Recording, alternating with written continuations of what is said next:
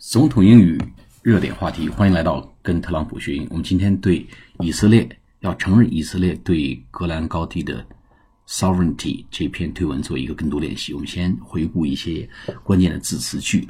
After fifty-two years, it is time for the United States.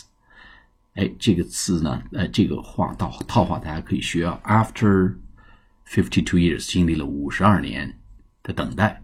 It is time 是时候了，for 什么什么 to 怎么样？比如说，After three years, it is time for us to start our partnership。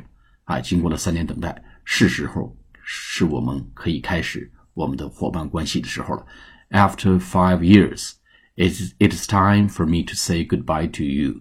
啊，经历了五年。 现在呢，是我跟你说拜拜的时候了。所以呢，after 多少多少多少年，it is time for somebody to do something。好，所以这个套话非常好用啊。After fifty-two years, it is time for the United States。是时候了。什么时候呢？是 for the United States，美国 to fully recognize，recognize 承认，fully 是完全承认，完全承认，充分承认 Israel's Israel's。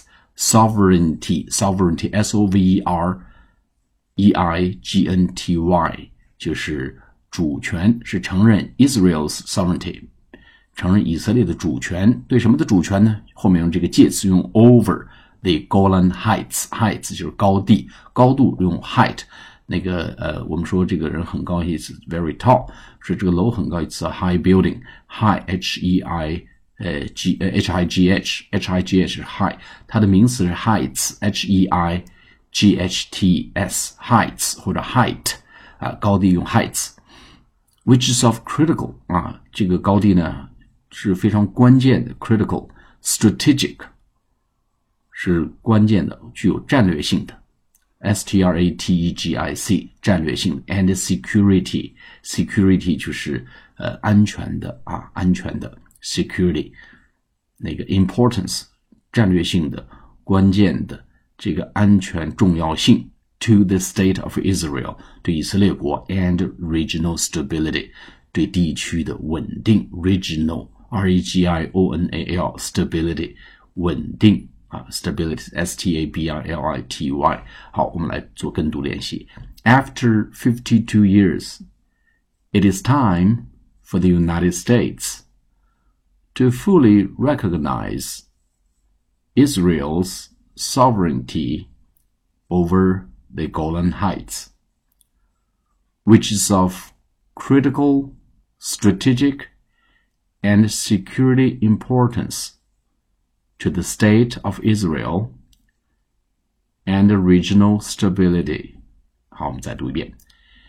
After 52 years, it is time for the United States to fully recognize Israel's sovereignty over the Golan Heights, which is of critical strategic and security importance to the state of Israel and regional stability.